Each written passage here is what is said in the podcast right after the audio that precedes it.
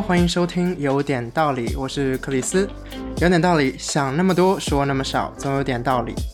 每一期我们会邀请不同的嘉宾来探讨一个话题，也许就是闲聊，而这个话题呢，可能就是生活，又或者是一些被置身事外的易碎品。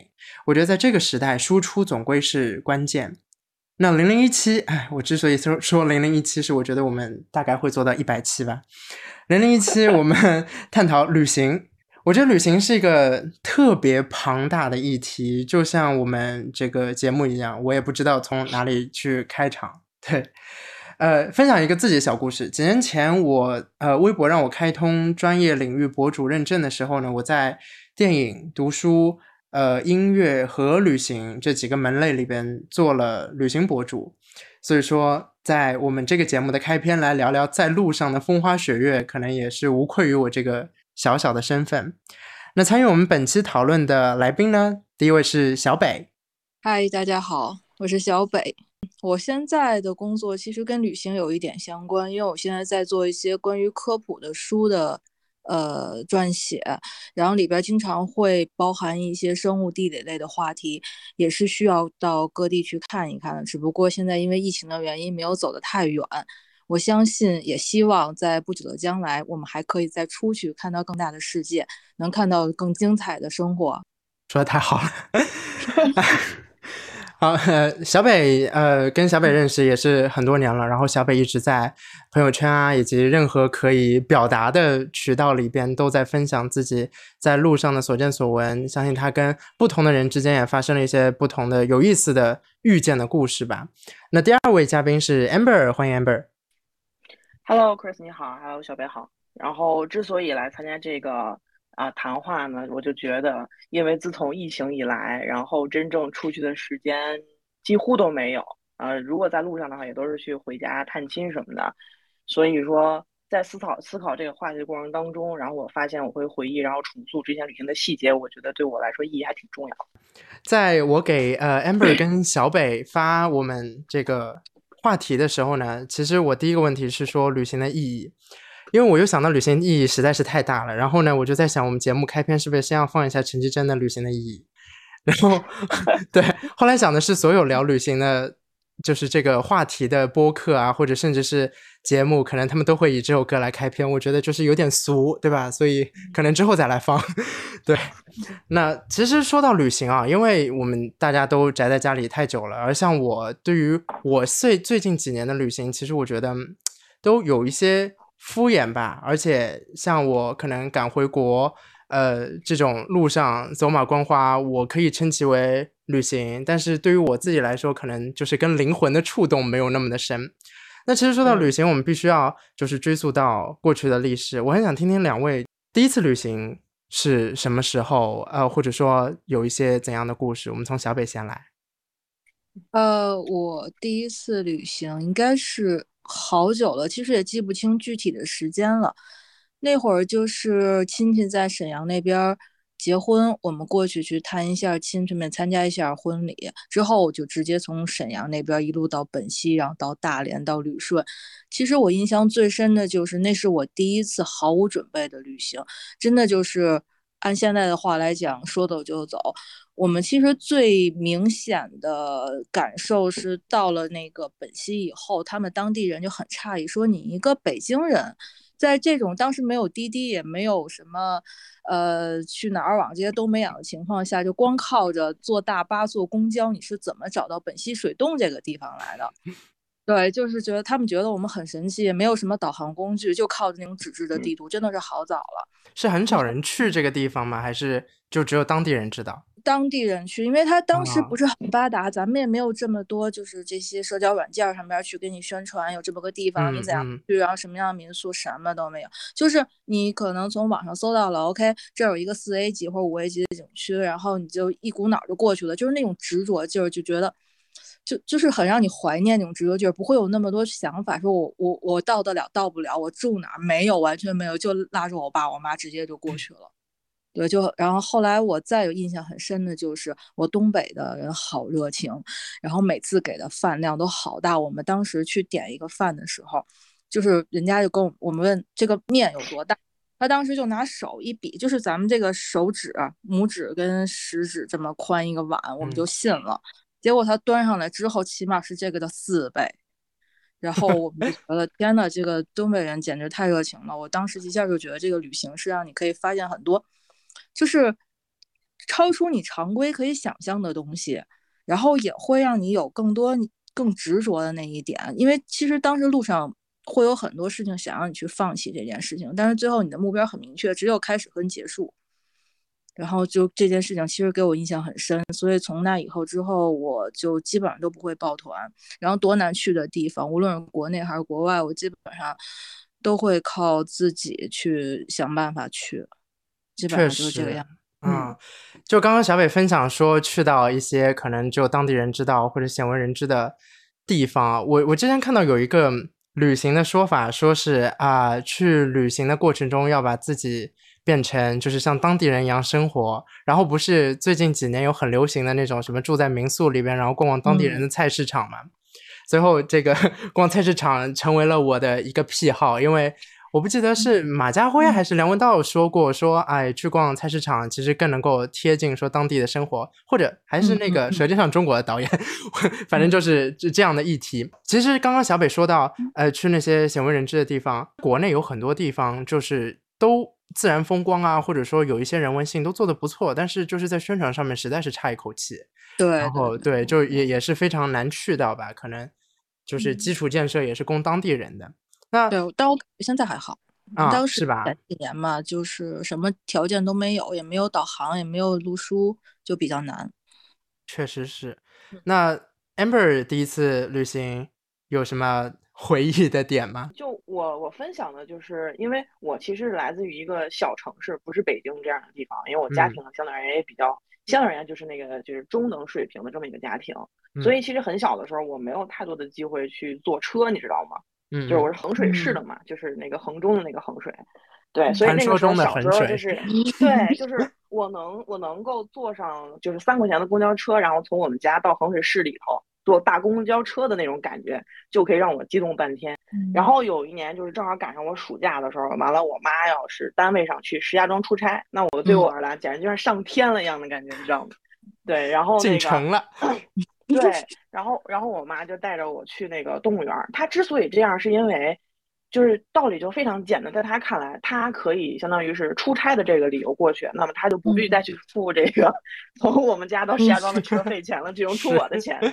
然后，对，然后因为之所以去动物园，我记得也是因为跟她那个要出差的那个地方相对而言距离不是特别远，但是但是还是在那儿足足的玩了得有半天，我觉得。然后在那里边，我觉得那是第一次去动物园，然后看那些馆啊什么的，就现在描述起来，我觉得就能还能感觉到就是那种那个大象馆里的那股腥味儿，那种腥臊味儿，你知道吗？嗯，对。然后那种是暑假那种天气，完了就跟那儿就一直溜溜达达的，就溜达半天，完小屁孩也不知道不知道累嘛。对，然后的话就，这个对，到中午到中午的时候，然后就跟我妈，我俩都饿得不行，然后就找了一家路边的那个那个朝鲜冷面店。哎，我觉得这个真的是我这辈子吃过最好的朝鲜冷面了。就是从一个动物园里那个时候没有冷气，从一个没有冷气的环境到了有冷气的地方，然后的话吃里边那些辣白菜、那些蛋啊，还有那个汤水什么的，也是那种甜味的。我真的觉得那是我吃过的最好吃的一份冷面。包括到现在有一个毛病，就是只要到一个城市的话，看到朝鲜冷面店，在上海也是这样，我都会钻进去然后去吃。但是但是其实就是就是吃不出那那那次那种感觉味儿来，对，都不如那个好吃，我觉得。对，但我觉得或多或少是我自己的问题啊。回忆的重要性 就是这个凸显出了那一次，对吧？回忆对于你整个人生，哎呀，这不能这么做总结。但是。那种那种感觉，你知道吗？我觉得就是比我之后，就那次的出行，我感觉比我之后出去去各种地方，就那种带来的冲击感要强很多。我我能不能这么说？其实你也是一种忆苦思甜，因为你之后 都是更远，对吧？更加更加就是说，可能花费更多精力才能去到的地方，但是不像是对，对这样一个小小的旅行，可能对于当时来说是一个巨大的。进步吧，人生 bonus，我觉得确实。哎，那其实说到这个去动物园，或者说这种，其实或许就是没有花费太多的精力在就是打算的旅行。哎，其实你们有没有认为，就是小时候的春秋游是一种旅行啊？嗯，你这么说，我才意识到它是种旅行。我之前一直都没有觉得是，只觉得是学校举办的一次活动。可能旅行对于我来讲，我更多的意义是把它归于一种自己去定目的地，自己去解决一个问题，然后再呃达成这个成就，最后在其中找到乐趣，是这么一个过程，而不是像别人给我画好了一个路线领着我走，这样子我会觉得。就找不到其中的乐趣，因为很多时候我到一个地方去玩，就是我可能自己去做一个呃一个这个路书也好，我的预计可能是 A，但最后路上会发现很多 E、F、D 这种事情，那我都觉得这是一个特别的际遇，跟一些呃遇就生命里遇见的奇迹这种感觉，这是让我感觉最有意思。因为说实话，比如我们去黄山。那这种地方，我们从网上就可以找到图片，对不对？那我们跟着旅行团也可以找到，也可以去，对吧？但实际上，比如我们说去完了，你看到是晴天、是雨天还是云海，这个是对带带给你最大感动的东西，是你开始呃设计一个路线，最后达到预期或者超过预期的，让你得到喜悦的一个东西。我觉得这个才叫做旅行。就可能每个人对于这个自己定义旅行，其实还是有所不同的吧？那 Amber，你觉得？这个，因为因为其实对我来说，可能 我我跟二位出生的那个年代差了那么几年，所以说，我那个小学、初中的旅游，呃，也不对，那个春秋游，其实已经是比较现代化的了。然后就是去的也是一些，因为我记得我去过欢乐谷啊，我去过，呃，就是这种上海的那些乐园啊什么的，我觉得这已经算是。一个小小的旅行了吧，因为你像很多人可能来上海，现在可能来迪士尼啊，或者说呃早早十年可能去欢乐谷，那对于他们可能就是一种旅行嘛，对吧？那其实我觉得我对于春秋游最大的那个乐趣，其实或许。跟现在出去旅行，然后前期做一些攻略的那个想法是一样的，我就会就是想好明天跟哪个小伙伴去干，就是比方说欢乐谷里面乘古木游龙啊，对吧？然后那个中午的时候吃的便当，就是带的是什么零食啊，对吧？带乐事的薯片啊还是带带士力架之类的，就我可能会计划这些东西。我觉得这也是某一种旅行的乐趣。嗯，对于 Amber 你怎么看？Chris。对，我想先问你一个问题，Chris，就是你是那种之前在你旅行出发之前，你会把你的计划计很呃想很好，然后去执行它吗？那样的一个状态吗？我会研究到细节，但是我也会就是想好说，如果就是我我不会完全按照像那个 checklist 一样每个要 check 到，就我可能会中间岔出去干一件事情，但是那一件事情可能我也之前已经做好研究了，就已经想好它是怎么样了，对，就给自己一些。空间吧，就是变动的空间。懂懂懂。至于说学校春游秋游，我可以很悲催的讲，我们学校是没有春游秋游的。天哪！因为洪水吗？对，我们是完全军事化管理，然后每四个星期才放一次假，然后我们周末的时间中间有三周不放假的时间是留来做模考的时间。对，所以没有春游，没有秋游，太太悲伤了。我们快点跳过。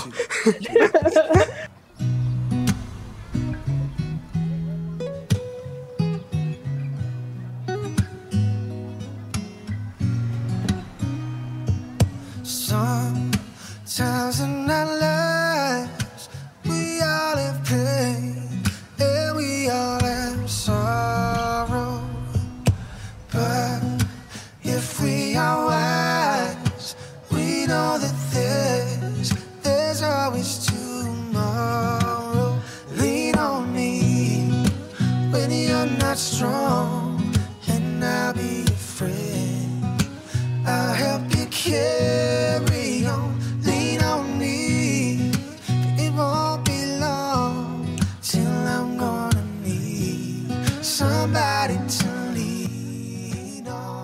那其实就是，尤其是现在在疫情的情况之下，那最近一次二位出门或者出远门是怎样的一个情况？我们还是小北先来分享。嗯，我是在一九年，可以说是疫情之前的这么一个阶段，去了一趟陕西。其实是因为我妈一直想去看兵马俑，她从小学看她他们学过的那个兵马俑的课文，就一直憧憬。但是我一直上班也没有时间。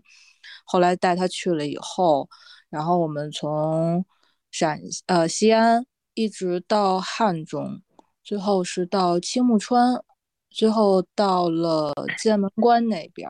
这条路其实我感觉，因为我已经走过一次了，我我是觉得对于父母来讲意义是更不一样的，因为他们从小上课本上读的那些文章，就兵马俑什么样子的，华清池是什么样子的，然后汉中三国演义是什么样子的，然后他们接触不到网络，这样子他亲眼去看一下的时候，就可以跟他们最开始读书的那些内容联系在一起，然后就给我讲了好多他们。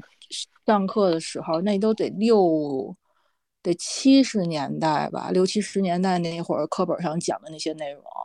然后后来我们从那儿一直到了剑门关以后，我印象比较深的是，就是跟刚才你说的那个。话题有点像，你是完全按照你的计划去进行吗？因为到剑门关的时候赶上是连日的暴雨，剑门关的话就非常险要嘛。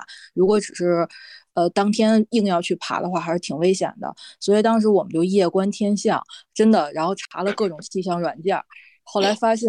可以到阆中先躲三天，然后我们就去阆中躲了一下，结果还在阆中看到了太阳。等我们从阆中再翻回剑门关的时候，阆中开始下大雨，然后剑门关开始出太阳。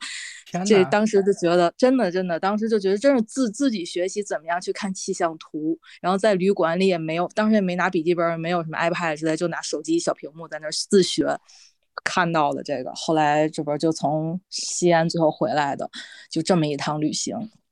就是收获了一个技能，对，第一次会看气象图了，那云图。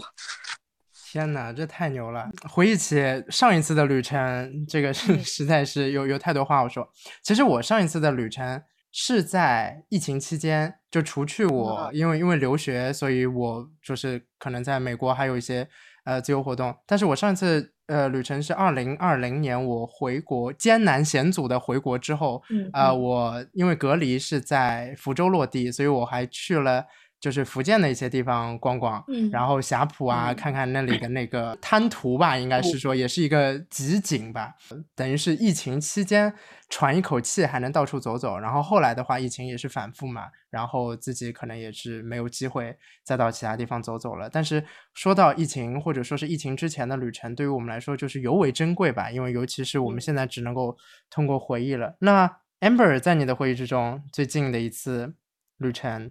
什么感受？呃，最近的应该就是一八年九月份，因为按我的习惯的话，是每年会给自己计划一个比较狂野的自驾游。哦。就比如说，对，然后那距离的话，maybe 可能是从上海到西藏，或者上海到海南。然后那真的是很狂野了。还还没还没去呢，这不就闹疫情了吗？然后一八年九月份那个时候就就去了一次，从上海开到了呼伦贝尔，然后就那次就就挺。挺累的吧，自己开车真的挺累的。对我们三个人嘛，换着开，然后一路就那么开过去。开了多久？然后基本上前前后后一共半个月吧。对，但是基本上也没有怎么在那个呼伦贝尔细玩，因为基本上到那儿的话，你得你得掐好了时间，因为回来之后又要开始上课了嘛。嗯。所以也不太不是特别敢放得开玩，到那儿踩了个点儿，完了就回来了，就是一路一边走一边玩，白天。开就是晚上开车完了，白天玩一会儿，就这种，就其实还蛮消耗体能的，嗯嗯，但是挺嗨的，确实挺嗨，就是公路电影的感觉啊。那确实，玩到后来的话，人就对内蒙古那种感觉就有点儿，就是怎么说，从一种欣喜的，然后慢慢过渡到平缓的这么个状态了，逐渐变成当地人了，是吗？这个过程中，对对对，是是这种感觉，而且那吃那边的食物也吃的，我觉得也蛮爽的，对。嗯，跟东北的感觉很像，是吧？好吃吗？有有有什么特别的特色吗？就是那边的那边的羊，我就是西贝，它不是话说它是从那边进的货嘛？但是那边牛和羊吃起来那个味儿会更纯一点，就它那个它那股香味儿会更浓郁，我觉得。确实，或许是空气中的香味，对吧？属于当地空气中的香味，让你。西西贝还有一个特色产品叫什么？叫呼伦贝尔的空气之类的。对，去那儿应该送你，应该是。对对对，嗯。可能这这空气肯定不同，看出来。那我想问你问题：你吃那个手指羊了吗？手指羊，嗯，我可能吃过，但是没有特别记住名字。对，嗯，就是那个之前我们去内蒙古的时候，其实是怀着一份内疚的心去吃这个羊。我们开始不知道什么叫手指羊，后来人家跟我就是有一群羊在那等着，然后你指到哪只羊，哪只羊会被杀。哦，哇，这确实是挺听着挺残忍的。对，但这就是疼，我觉得。但是是不是吃着特别好吃？呃，反正眼泪从嘴里流出来，但是有点过分了这么讲，因为当时我们确实是不知道，因为也是去了之后，人家就是拿过一菜单让你来点，然后我们就随便指了一个，就是说啊要这个，但我们当时没有亲自去挑羊，是那个厨师去挑的。但是就是说他们这边有这么一个风俗，就是可能是表示热情好客吧，就是你看上哪头羊，然后就会给你杀哪头，主人不会有任何吝啬。哦那我没没吃过，应该算是一个 传统了，有点仪式性的传统了，已经是。嗯，就觉得很残忍。对，但也是可能也是当地的待客文化吧。嗯。那刚刚听了二位说，哎，这个人生的第一次旅程和最近一次的旅程，其实沉浸在回忆之中，就是说。对于旅程，我们都不断的赋予自身的那个定义，也认为说旅程其实是在改变我们的生活的价值观吧，就是。大的来说，可能这是影响自己人生的一个活动、一个历程；然后小的上来说，还是认为说，那可能对于我们这一个时期，比方说大家在工作啊，或者说学习的那个空档，其实我们去改变一下自己生活环境，能够体验不同的生活，呃，或者说是体验不同的那个人文，对吧？社会。对于两位来说，在记忆中有没有觉得最新奇的、最特别的、最有趣的？就分享一个。这样的一个旅行片刻吧。其实我等这个话题等好久了，因为我也是想借助 对借助这个节目，确实是想说一下我之前见到的一个现象。我还去微博询问过，但至今没有一个人能给我答案。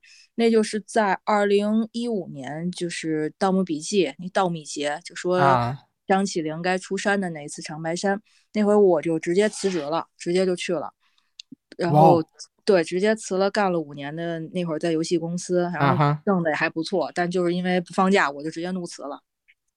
然后我到了，对对对，就就太执着了那个时候。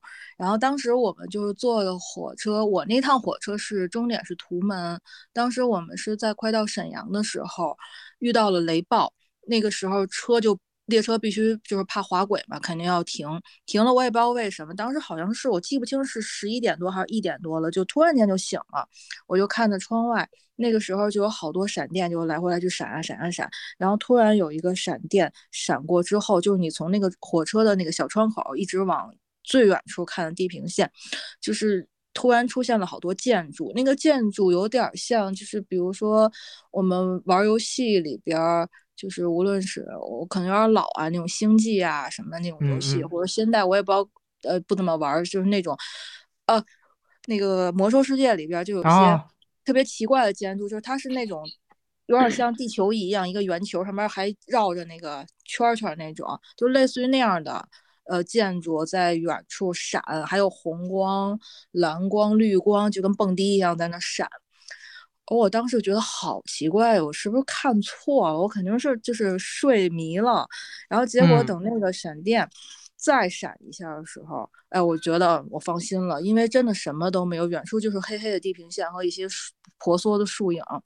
可是这个时候，因为当时都是去稻米节的小孩儿嘛，大家都比较兴奋，我就发现那火车不有一个小桌板吗？嗯，我旁边的那那些孩子也在讨论这件事情，我们还对此交流了一下。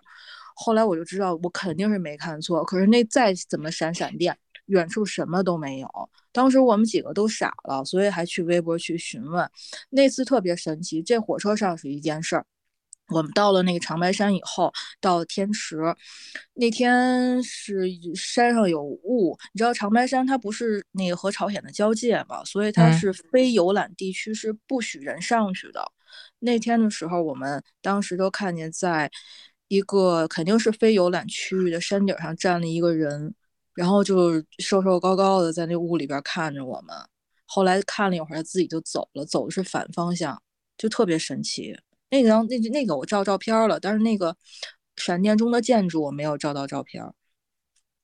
所以这件事情对我印象特别深刻，因为到今天来讲，我都不知道到底这是怎么回事儿。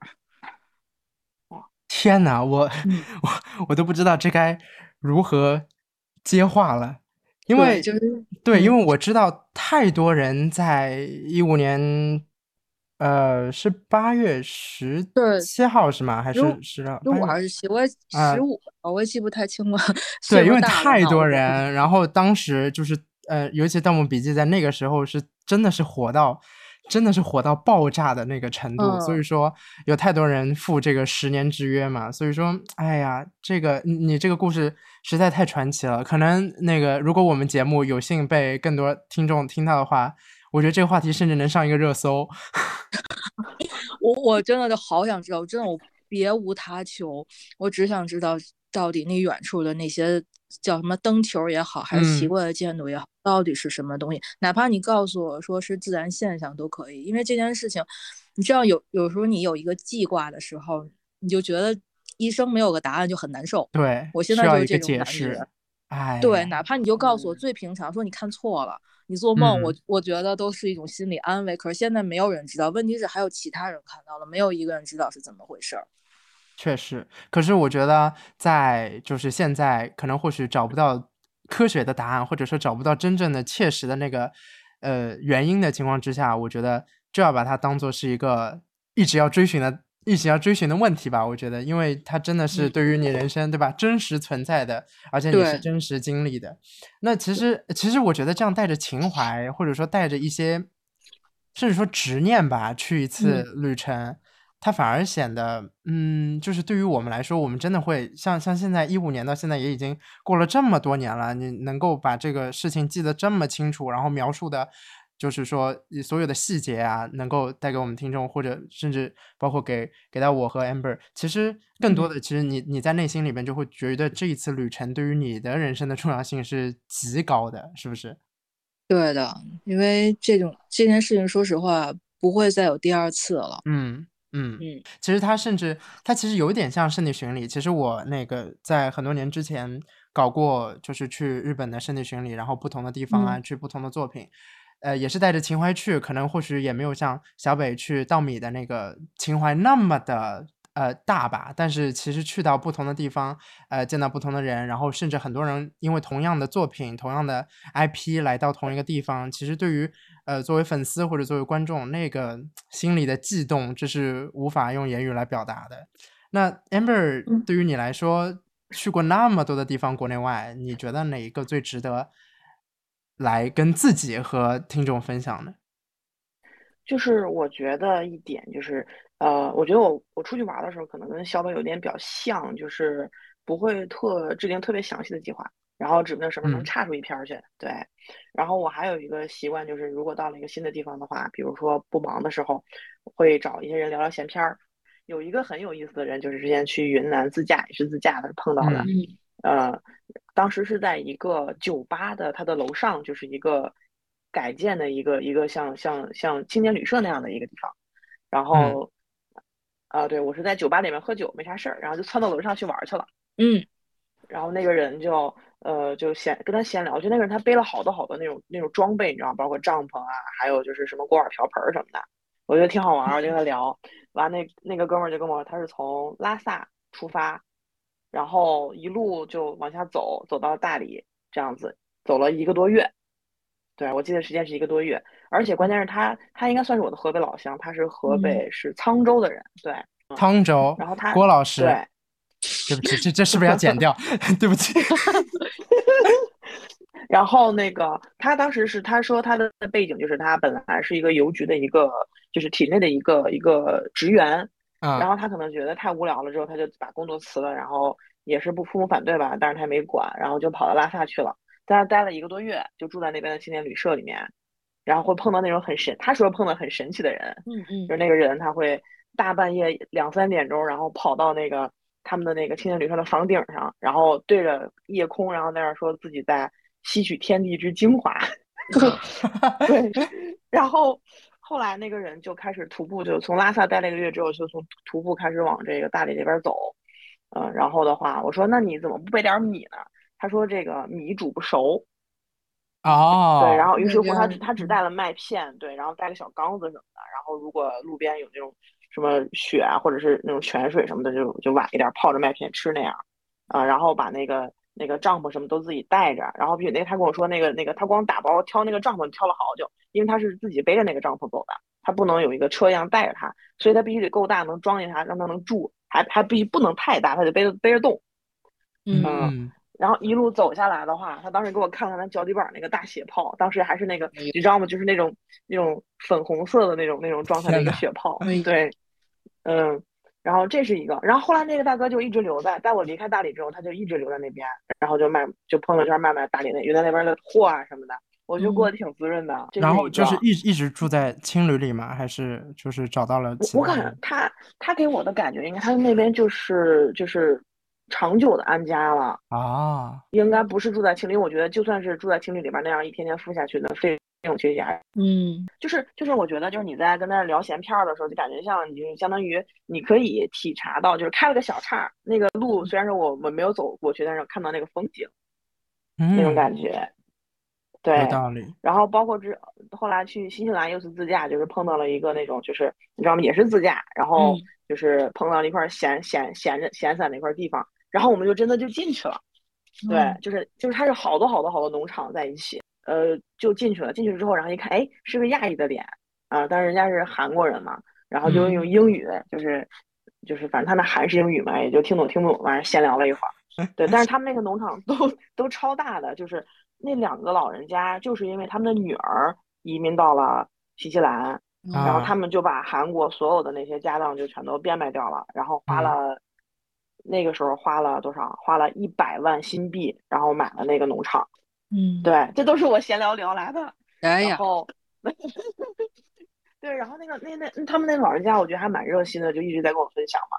他们就会就会把那些蔬菜什么的，就每天就会嗯往那个超市里边送，而且他们那边送的时候，就是就是他那个根儿上是带着那个泥的，你们知道吗？嗯就他为了保证那个蔬菜新鲜嘛，对，那种菜不也挺贵嘛。嗯，然后那个农场的话，我觉得那老两口可能也也种不完，反正是因为巨大个儿，然后就还有一大片就没没有怎么开采什么的，而且那个女主人是只会讲韩语，不会说英语的，所以我就觉得她可能被她老公保护的挺好的，这么多年待下来还不会说英语，对，不不出门交流在那种小世界里，啊嗯，对，对外业务都是都是男主人去做的。嗯，对，就我就觉得那老两口儿，你看，就是奔着闺女去了，完了又移民嗯这么一顿弄，我觉得还挺厉害的，而且还我觉得他们还很安详那种感觉，你知道吗？嗯，逐渐塑造出了适合自己的生活方式吧，然后包括自自己身边的环境互相影响着，对吧？嗯，嗯，这个这个确实是挺好的，而且你想，就甚至是语言不通，也其实能找到自己生活的方式，这还是真挺有意思的。那个在在路上人与人之间的那个连接，包括说人和人对话啊，或者说是其他的互动，能够产生的一些情感啊或者交流，都还挺重要的。甚至我觉得，其实比起真的就去看风景啊，我我不知道二位是怎么想的。我觉得和人嗯在交流对话，或者见到不同的人，就不同的生活方式、穿着打扮，对吧？其实都是一些收获。然后甚至是像刚刚那个 Amber 分享到青旅，哎，其实我我从来没有住过青旅，虽然我自己自诩嗯自己是旅行博主，但是我真的没有这个就是体验，而且我也承认，就是青旅是所有创作者的那个天堂源泉，因为你会遇到不同的人。我很想听听二位，我相信二位应该都有这样类似的经验吧？有有没有什么想要分享的？嗯就是其实我其实，在青旅当中跟接触下来，就住过那么一两次吧，因为他的那个 feel 很好，而且说实在的，本身我觉得我不是一个特别创作型的一个人，所以在啊那里边儿更多的我觉得是是去听或者是看那帮人他们怎么嗯。玩儿啊，然后说什么东西啊。当然，我觉得有很好，他们往往会有那个那个很多不同的那种啤酒，然后你可以随便开一瓶儿，然后在那儿就嗯。看到，比如说打打球啊，然后看看电影什么的，就啊。那种交融那种感觉，大家互相都很平等，交融那种感觉特别好。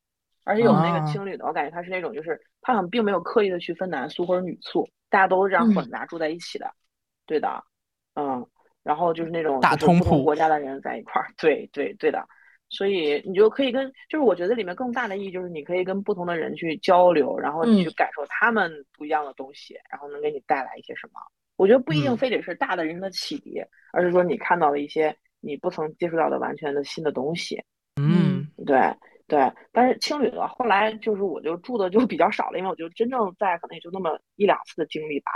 对，后来再出去玩的，因为都跟朋友一块出去玩，那个朋友的话他比比较介意，不想住青旅。朋友的经济条件比较好。小北有什么青旅或者这样的记忆吗？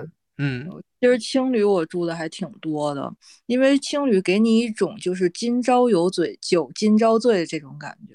就像刚才 Amber 说的，它里边虽然那个酒当然也收费的啊，可是他就给你搞好像是不收费的一样，然后每个人都在那畅饮。当然你也有可能遇到那个老板请客的时候。其实我住青旅最多的感觉是因为它每家青旅的装修都不一样，而且有动物可以撸，像猫啊、狗啊什么的。而且青旅最好的，它的位置特别好，基本上都是对对，都是古镇啊，或者说这个著名景点周围，你可能出门可能十分钟，对，你就到了。然后我印象中青旅给我对我我最深的一件事应该是在洛阳。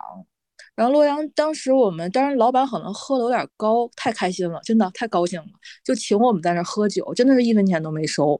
然后老板就突然间给我们介绍了一个男孩跟女孩，说他们俩有一段传奇故事，就是说这女孩啊，当时第一眼看见这个男孩的时候，就俩人就觉得互相特别有好感，然后谁也没好意思要对方联系方式，就喝了一顿酒就分开了。当时这女孩就走啊走，最后走到了西藏。这时候就在那个是叫八廓街还是哪儿啊？就是就是那个拉萨那中心。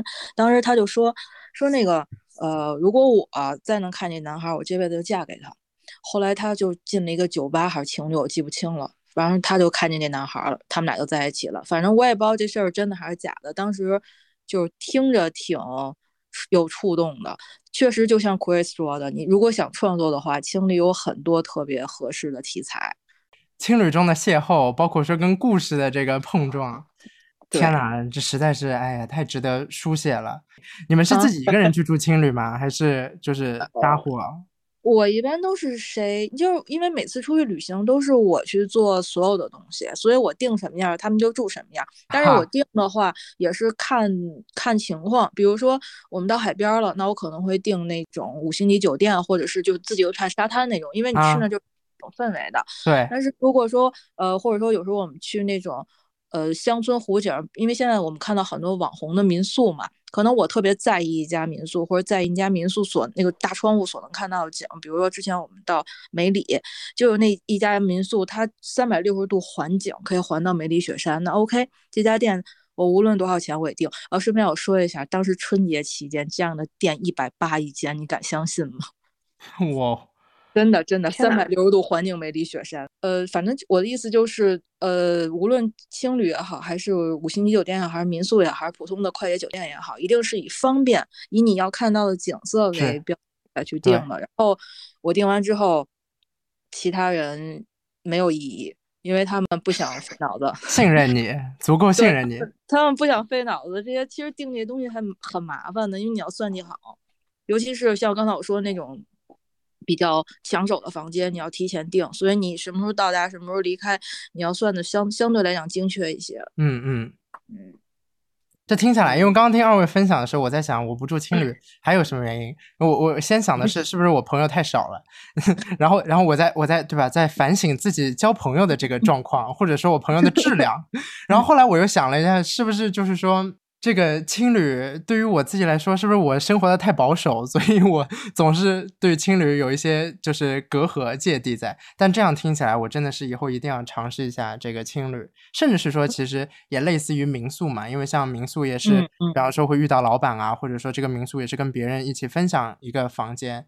虽然说 Airbnb 退出中国了，但是还是有很多的房源留下来，更多的人在从事这一个。职业，我觉得我们也要就是支持吧这样的行业，尤其是疫情疫情期间，可能也是生活的都比较困难经营的。那其实我们都说到了自己非常怎么说记忆中深刻的那个旅行的体验，而且也是跟人与人相关的。其实我也要分享一个我自己嗯比较特殊的一个旅行的体验。其实说到底，只是旅行过程中的一个细节吧。有一次我去高松，呃，就是日本的高松，它是一个相对就是比较小众的地方吧，可能就是像国人去日本旅游的时候不会第一个选择到那里。那其实我那天晚上是没有其他的安排，然后也没有。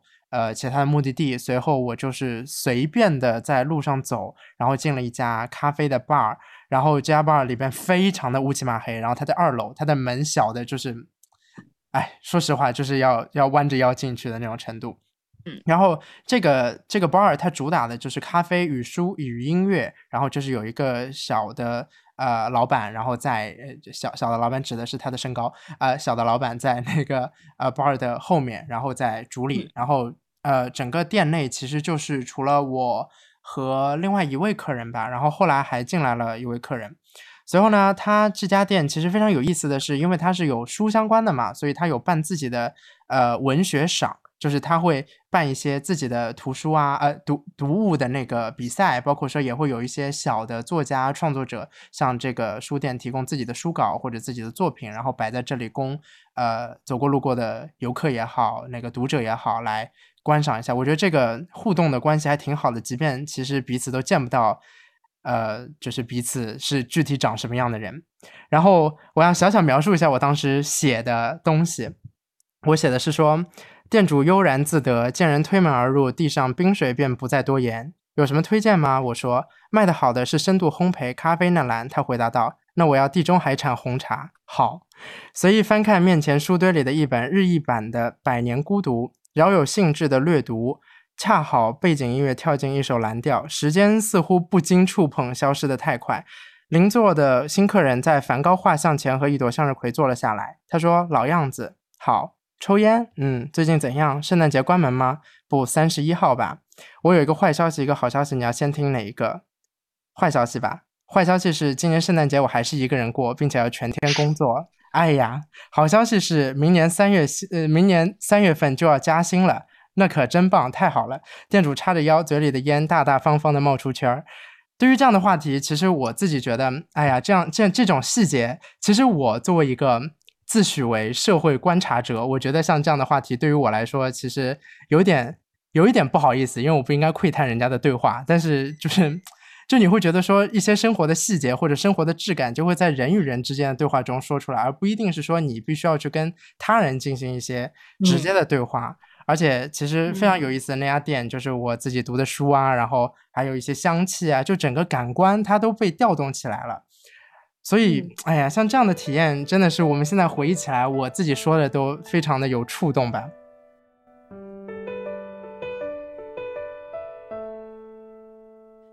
Every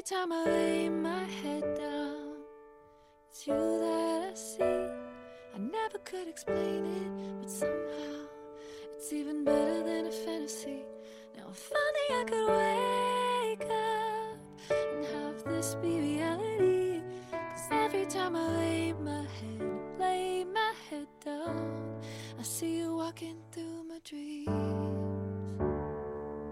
Oh.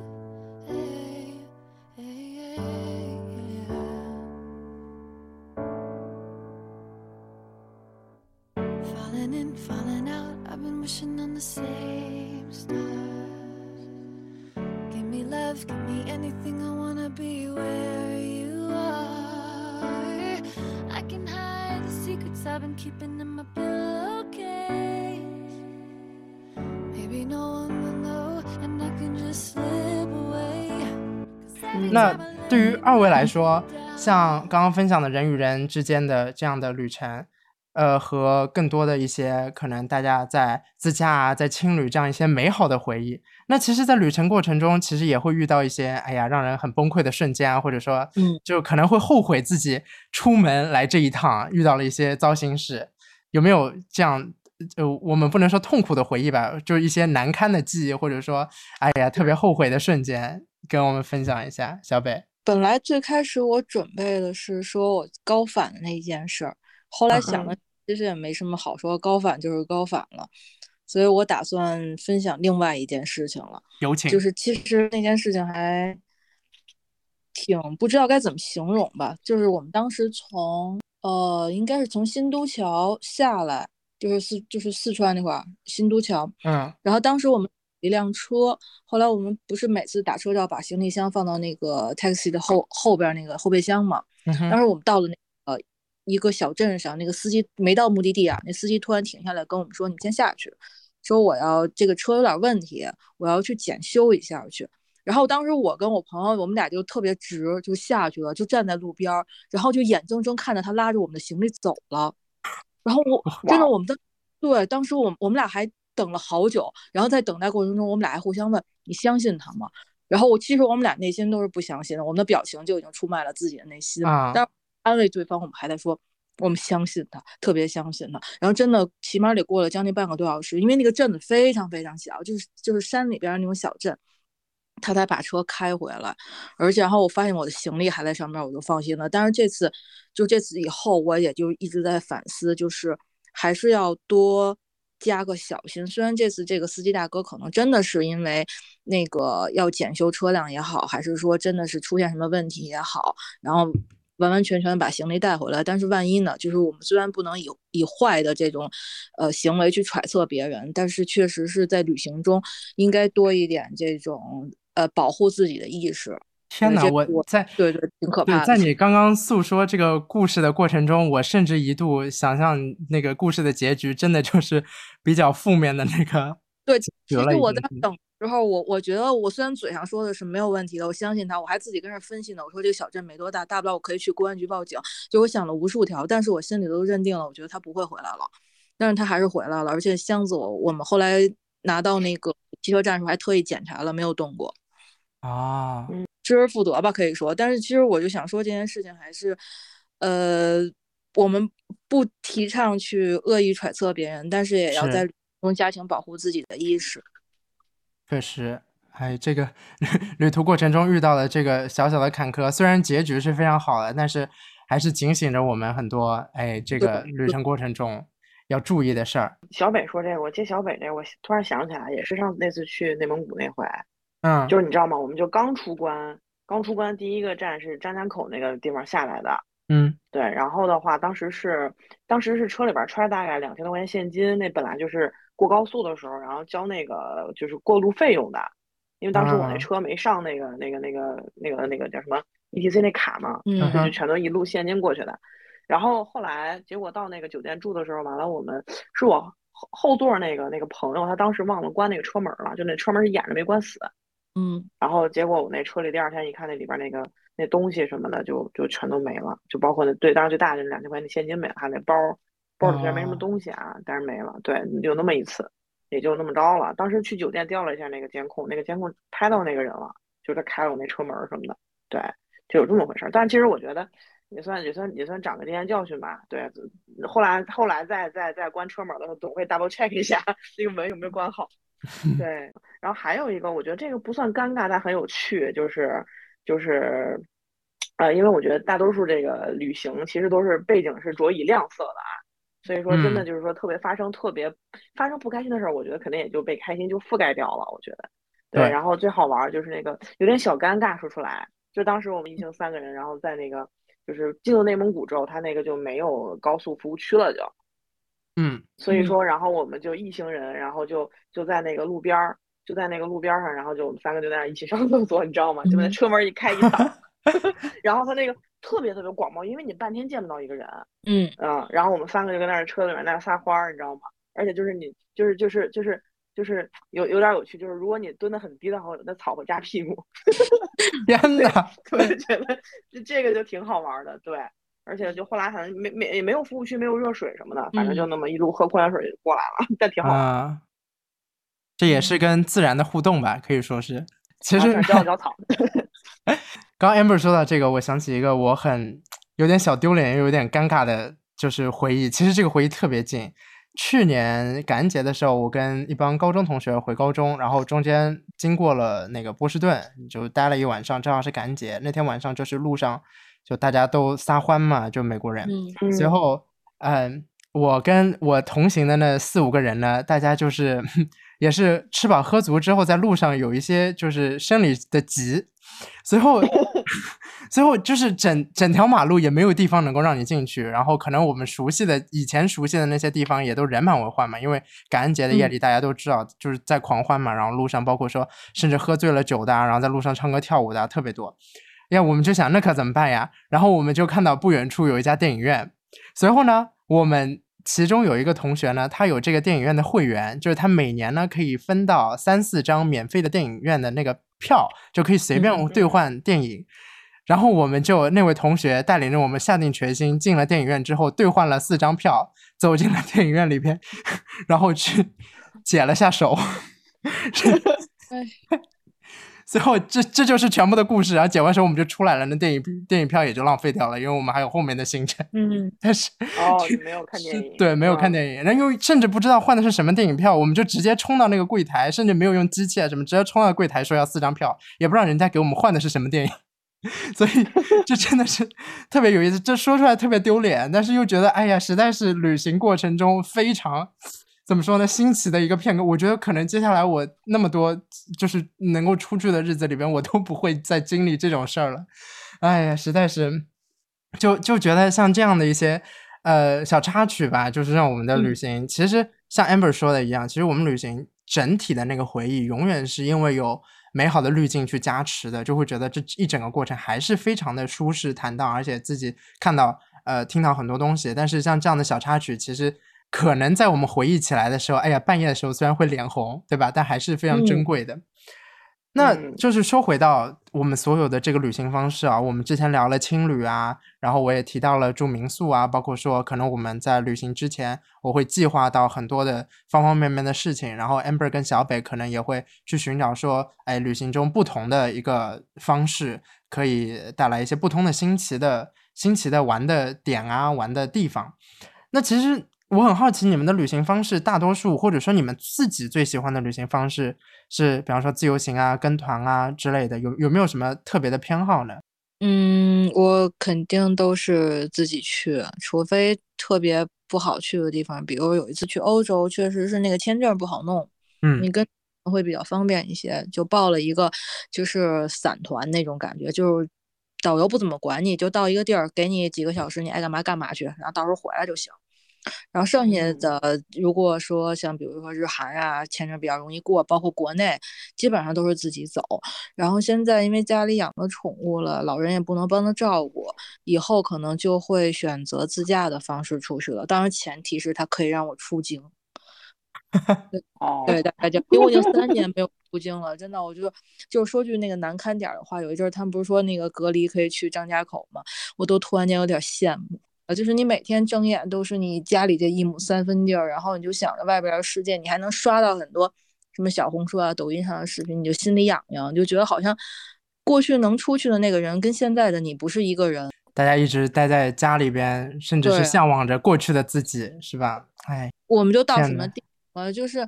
你你每天你想你到哪玩去，你就想哦，我们周家周围有什么公园，有什么山，你就觉得这个公园和这个山的每一个角落你都是熟悉，你都不需要地图，不需要导航了，都到这个地方，这已经练就出了一身本领。那 Amber 就是是怎样的一个偏好的旅行方式呢？就是我会优先选择自驾，因为我自己比较喜欢开车，就包括后面去出国，当然去日本那次就没驾了，因为我觉得不。看不懂日语，不知道去哪儿。对，然后的话还好，呃，基本上去新西兰，在国内基本都是自驾的一个状态。对，嗯，能自驾就自驾，不能自驾的话，那就就自己就打打打打 Uber 什么的，就自己跑来跑去，就这种状态。对。对这个，哎，自驾就是真的是比较自由哈，就是除了有车这个租车上面，但其实现在也是非常方便了嘛。然后包括说，大家就很多人也有经验去搞什么国际驾照啊之类的。那就说回到之前那个住宿，分享过青旅，其实二位还有没有其他的那个住宿的一些？方式啊，或者说一些住宿的想法或者那个故事。呃，我一般除了青旅的话，其实刚才已经分享过了，大部分还是要根据当地的景色来定，因为像呃，你为了交通方便，可能就会做住快捷，因为你你可能只在那住一晚上，只是睡一个觉而已，剩下什么你都你也享受不到，也体验不到，只是为了交通方便。如果要是说那种呃高山的云海或者是海边儿这种特殊情况下，就是看是五星级酒店还是网红民宿了，还是以方便你这个景色为主，因为你这个景色你可能不会再去第二次了，所以你一次怎么也是到那儿了，你就把它看个遍，就是最好的方式。这这个想法其实我我觉得挺挺能够介绍给更多人的，其实就是很多时候如果你是。呃，一天都要铺满行程的，或者说想去的地方很多，然后可能之后就去了一次也不容易的话，其实像小北这样选择就住一晚的这样的心态，其实更多的计划的时候会，呃，那个灵活更多，是吧？嗯，对对。哎，那我其实特别想问 Chris 一下，当时你在日本去了那么多地方，那你是在就全都？住的酒店没有去住那种 Airbnb 上边那种，呃，日式民居吗？因为我看你写的那些文章，其实特别像在当地采风过然后写出来的。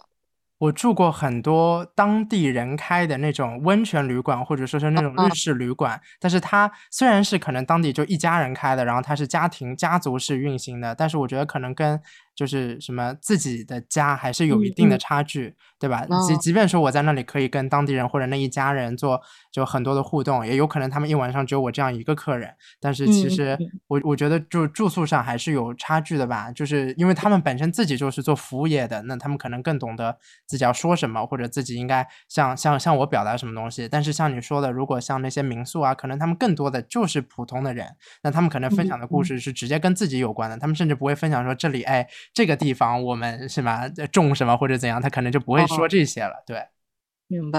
嗯，这也确实是一个差异。我觉得在接下来，嗯，就是大家出去玩的时候，呃，大家有机会出去玩了以后，也是能够对，能够有不同的不同的体验吧，不同的感受，也是给自己旅行增添一点新奇的点。我们聊了那么多，就是大家出去玩的一些经历。那说的其实都欢欣鼓舞的嘛，都觉得说，哎呀，迫不及待想要再出去了。那我我很好奇，因为其实我刚刚分享了一段自己在旅行过程中记录的或者写的那个经历，二位有没有写过？呃，或许也不是游记吧，有没有写过类似的记录呢？小北，嗯，之前写过很多，之前就是有一个网站叫马蜂窝，嗯，对，就是对他那会儿不是可以分享游记嘛？因为我也看别人的，我。写，然后写啊写，发现自己写了好多字之后没有感触，只是就跟流水账一样记下来了。后来我有读过一些，就是我忘了叫什么名字了，就是呃，类似于就是看是叫看见还是什么，我我记不太清了，就是一些一些那个类似于游记的这种东西，它里边是有。变的，比如说我这次要反映的是，呃，贫困与就是当地的生活或者物产资源等等的，它是这样子，你才能牵着你读下去，而不是说像我之前写的那种，就是今天干嘛了，第二步干嘛了，然后分享一下自己那种矫情的小心情。所以后来我就觉得，嗯，还是等自己真的有感触，真的被触动之后再去做这件事情。嗯。嗯，就像小北说的，其实很多人写游记，可能，嗯，或许会就是像记录一下自己今天见到了什么，发生了什么，然后他可能没有一个统一的主题，是吧？就就显得有有一些报流水账。但其实，呃，又换句话说，其实如果自己记录下来这些，不给别人看，但是给自己回忆的话，是不是也有一些，怎么说呢？比较属于自己的独家记忆。会不会？对对，日志一这样的话还是很好。那可能是因为我太懒了。那 Amber 呢？Amber 有没有就是想要写下来一些？哦，就我觉得说到现在这个地方，我就有点小惭愧，因为之前我是那种到景点来照片都懒得拍的人，我就就在那玩，就疯玩。用自己的眼睛记录是吗？哎，对的，对的。就有的时候，比如说一一起去玩，小小伙伴儿让拍个照片啥的，我就拍一拍之类的。然后说那个就一般都在看，在玩。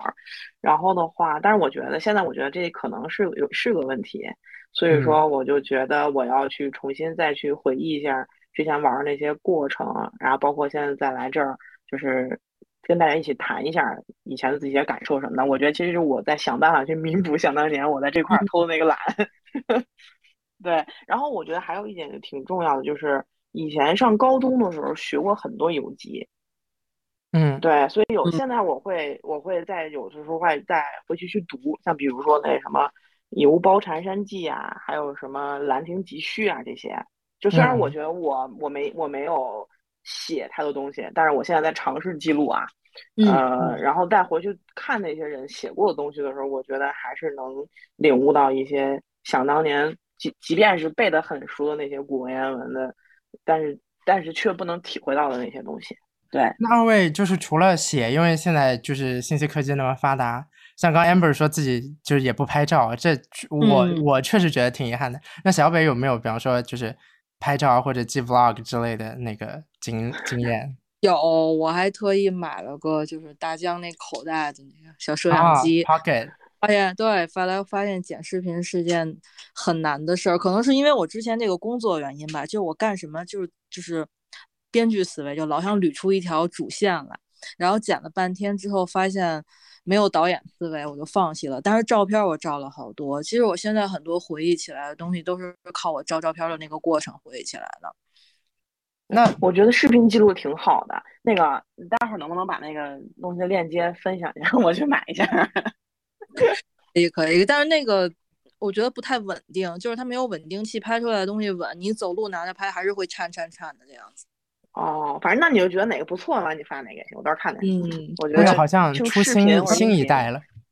对，但是就但是呢，我们不能替他做广告，所以这个我们 私下来说。嗯，好的，好的。对，但是这样这这些器材肯定是就是层出不穷嘛，因为要要适应整个市场的需求，太多人，对吧？对吧？抖音上或者小红书上，太多人在分享这些东西了。二位其实刚刚 Amber 有提到说，就是自己看课本上的一些游记，然后小贝有时候在马蜂窝上，呃，在某网站上看别人的那个游记，那有有没有特别就记忆深刻的，或者说特别想要分享的？游记就是类似，或者说是甚至是视频主也好。嗯，其实怎么说呢，可能要对不起各位老师了。就是我觉得大同小异吧，就是没有，嗯，对，特别让印象的。但只有两个人，两个两个是让我特有印象，因为可能是做早，先入为主了。有一个叫可以说吗？这个算给我做广告吗？嗯，这不不行的话可以剪掉，没事儿。好吧，就我叫。工长日月看世界，嗯，因为他是我同事的一个同学，在石家庄住吧，好像记不太清了。但因为这可能是身边的人，你的印象就会特深。他是辞职了以后，自己背着包走了几乎全世界。他遇到过，就是在非洲遇到过，就是嗯，不能说是性侵吧，但是也是，呃，有人钻到他帐篷里头要施暴这种。还被抢劫过电脑，然后还去就是你知道那种裸裸跑在那个外国，还有就是悬崖跳水之类的，我就觉得他的生命特别精彩，他可以放弃他现在手里的所有东西，义无反顾的去出去。那个时候我不是天天在那游戏公司加班嘛，我觉得他就跟我一个精神的那个那个领袖似的，就每天让你离开你的这个工位一亩三分地儿去看外边的世界，带你去告诉你人生跟青春还有另一种活法。所以就是他老看的一个游记的博主，但其实因为我老我我大部分阵地在国内嘛，其实也没有太大帮助，只是看他的那种那种怎么讲生气生机勃勃的那种感觉。但是说句实话，我要真的去推荐对旅游有帮助的东西，那还是说像这个完了，这又要做广告了呀，就 是这个中国国家地理或者是。中华遗产，一个是说从地理跟生物方面会给你有一个知识性的引导和总结，一个是从人文历史方面会给你有一个知识性的总结。因为你到某一个地方，你不会很清楚我看到了什么，而这个东西对于我这次旅程的意义是什么。但是如果你有一本就是类似于这种科普的书，无论是先看还是后看到之后，你会觉得不虚此行。这个东西我不是白看到的，因为当时我是。在那个去山西五台山嘛，然后就看到了那些大殿、佛像什么。当时我觉得，嗯，好漂亮，就是哇，只能用这种词来形容。到后来就是有看到中华遗产上面介绍这些木做的建筑，它是用什么样的呃工具做成的，然后年代每个年代的呃流行的方式是什么，包括像五台山的这个每一块的这个大殿。是哪个朝代留下来的？是否翻建的？它有什么样的国宝在里边？然后你就在回忆起你当时看到的东西和你照过来的照片去对比的时候，你突然觉得你的知识知识网被打通了。你会觉得这个地儿我不白去，而且我会从它延续到。呃，比如我之后再去看一些陵墓，或者就比如清西陵或者清东陵，或者是一些呃北京的一些故宫啊这些建筑的时候，你会发现它会有相似的地方，你会觉得哦，这个斗拱是这个样子的，这个木作建筑是这个样子，一切的东西你都发现它是连起来的，所以我很推荐就是这两本书，会给你有一个整体上的梳理。包括自然环境也是，像我之前爬过很多山，我就会不明白为什么山里会起雾，会不明白为什么山坡上的植物怎么样去划分，包括我走到什么样的，呃，落叶树林。到现在我知道是落叶跟针叶，它大概是在多少米的地方，但当时我是不知道的，我就会瞎走。很累的情况下，你也会瞎走。但是如果你读了那本书之后，你就会知道我现在大概处于一个什么样的海拔高度，然后这个海拔高度离我最后要到山底或者山顶还有多远？你会心里有一个这么一个呃预计或计算，是真的是实打实的对你这次旅行是有帮助的。对，所以我会推荐这两本书。嗯，这已经是上技术面层次的事儿了，就是在在在路上的过程中还能学习，是吧？天哪，这就是。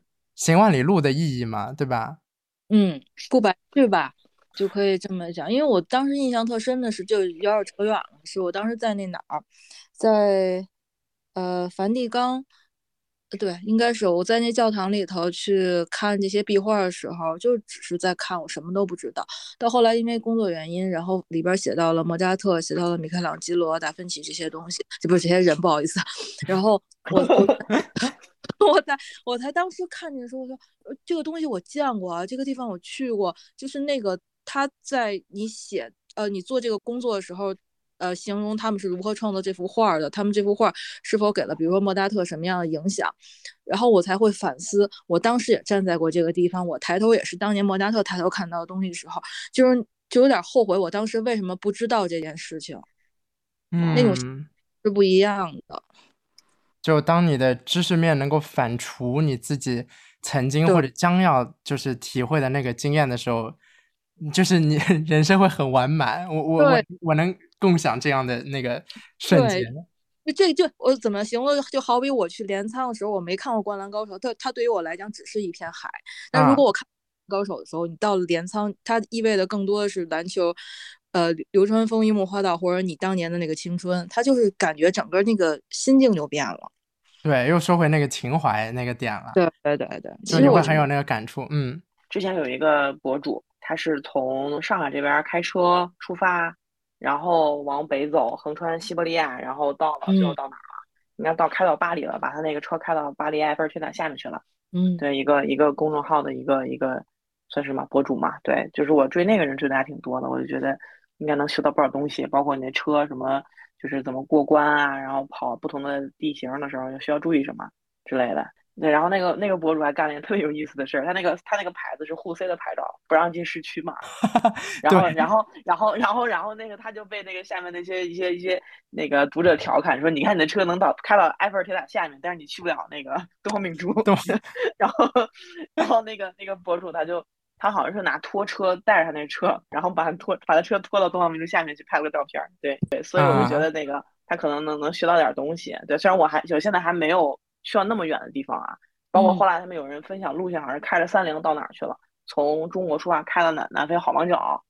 啊，我我觉得我觉得有生之年 maybe 可以尝试一下，但是不一定那么远啊，但是我觉得可以跨国境什么的。包括上一次，其实去呼伦贝尔也差一点出去了，就那个就是呃，就不能出门的时候看看别人的那个这个出门的作品，在路上的在路上的点点滴滴，也会就是唤起你自己内心狂躁的，对吧？因为大家都是对对封闭在里边。其实我一直想 cue Amber 说，他也就是在给我的稿子里边分享了那个杂志《Lonely Planet》孤独星球，包括说他也是那个书，但他就一会儿一直不说，那我来说。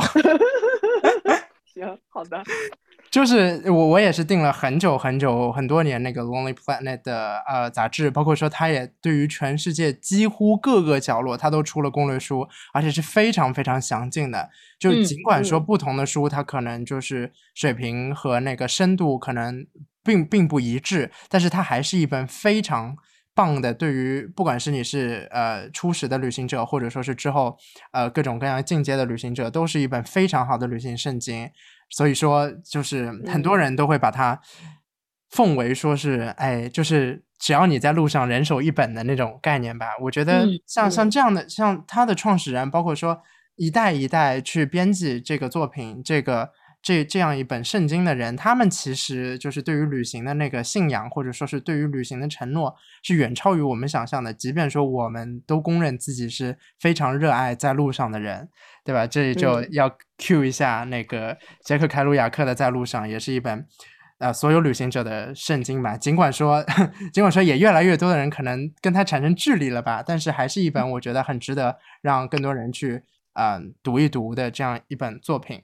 说到那么多的书啊、影啊、音啊，其实我想分享一本跟旅行没有太多关系的作品，也是我个人非常喜欢的一位作家，叫角田光代。他写过那个呃《板道上的家》吧，应该是他是一个很关注女性的一位日本作家，也是讲了很多女性的社会安全啊，甚至说是在家庭遭受的暴力啊，或者说是一些社会不公。但是他他对于这个旅行也有不同的视角。他写过一本，其实。呃，对于他本人来说，就是评价并不是特别高的一本作品，但是是他自己到全世界各地的游游记或者说随笔吧，叫在全世界迷路。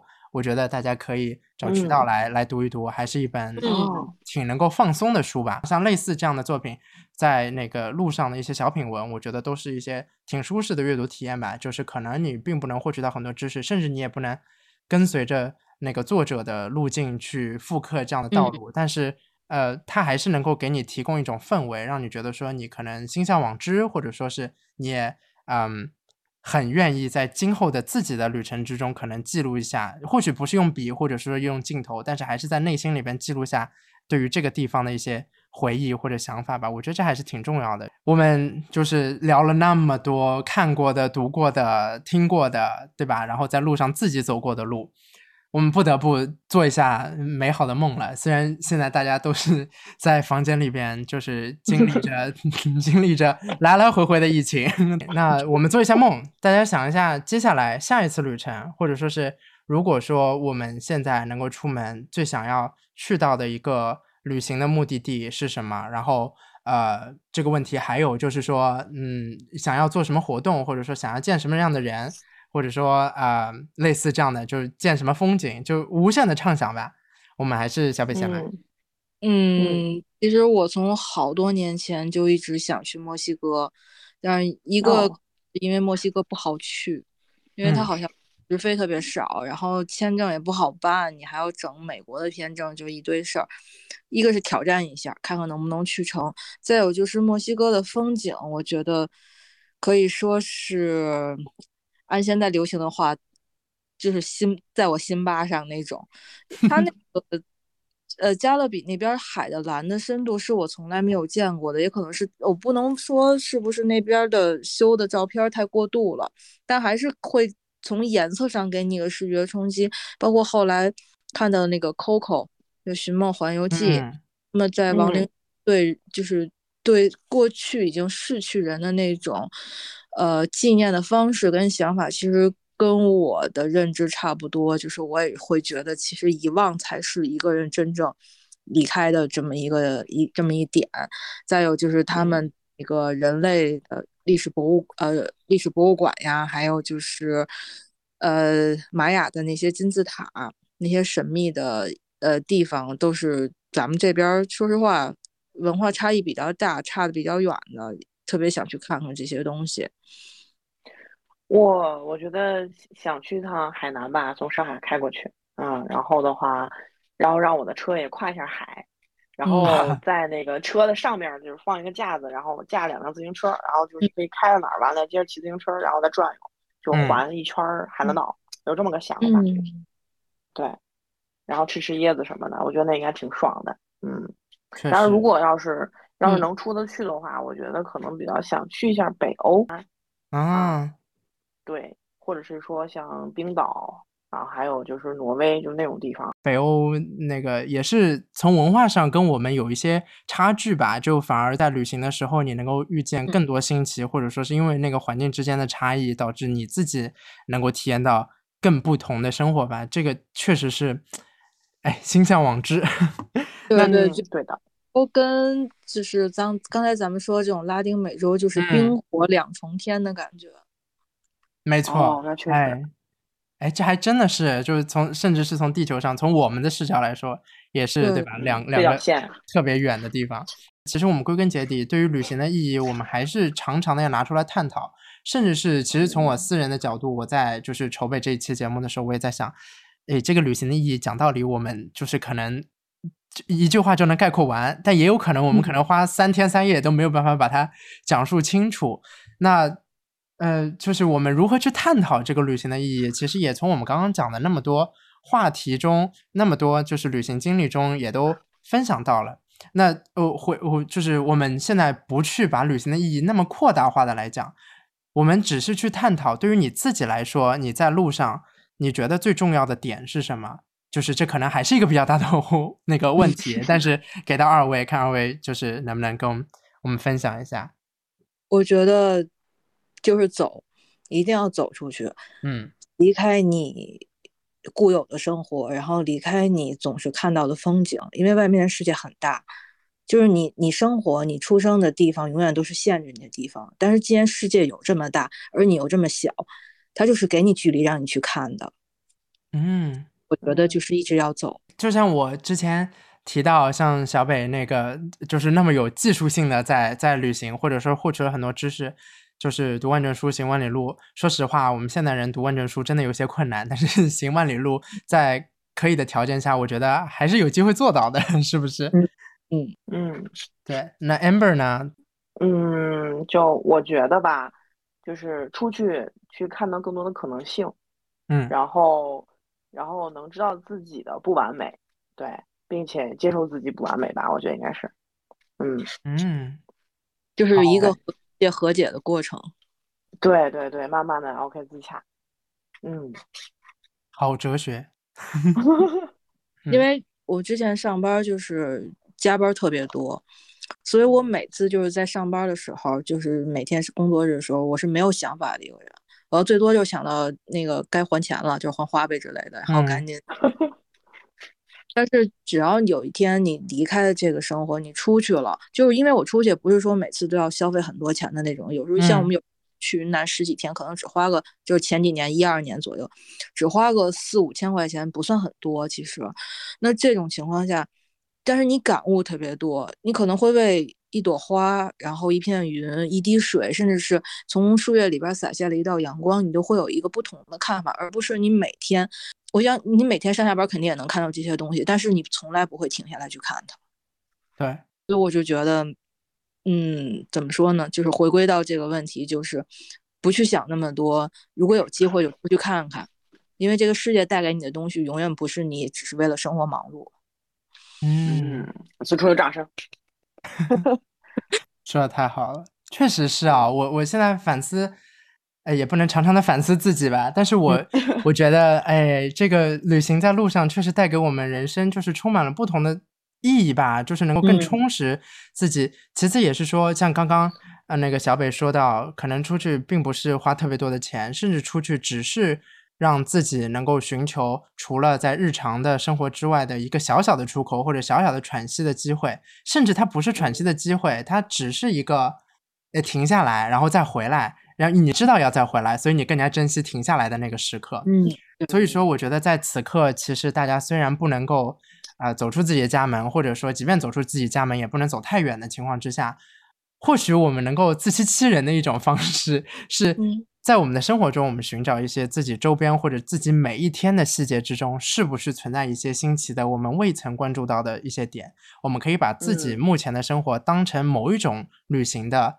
要素或者元素来看待，或者说这样能够更加方便的来疏解我们现在可能内心的烦闷，因为毕竟这是一个呃不可阻挡的现实。那我们如何能够对吧更加好的疏解自己？我觉得才是此时此刻我们呃自洽的关键。像二位刚刚说的，那这个就是这个不能说是旅行的意义吧，只能说是在此时此刻我们大家共同想要的感悟。呃，在做这期节目之前，其实我非常慌张，因为是我们第一期节目嘛，所以我也在很多我听了很多不同的 podcast，我也在想自己应该是怎样来运作这一整期的节目。然后我在翻到就是我刚刚说的那个角田光代的作品之中，他的最后一段其实说到了一句，呃，芥川奖的得主开高健曾经写下的一句话，说带着一颗少年的心与成人的钱包去旅行吧。我觉得，虽然我们此刻对吧没有办法带着成人的钱包，但是我们可以让自己成人的钱包越来越鼓呀，等着下一次能够带着自己少年的心出去的那个时刻，是不是？嗯，这个就是我们所有人殷切期盼的。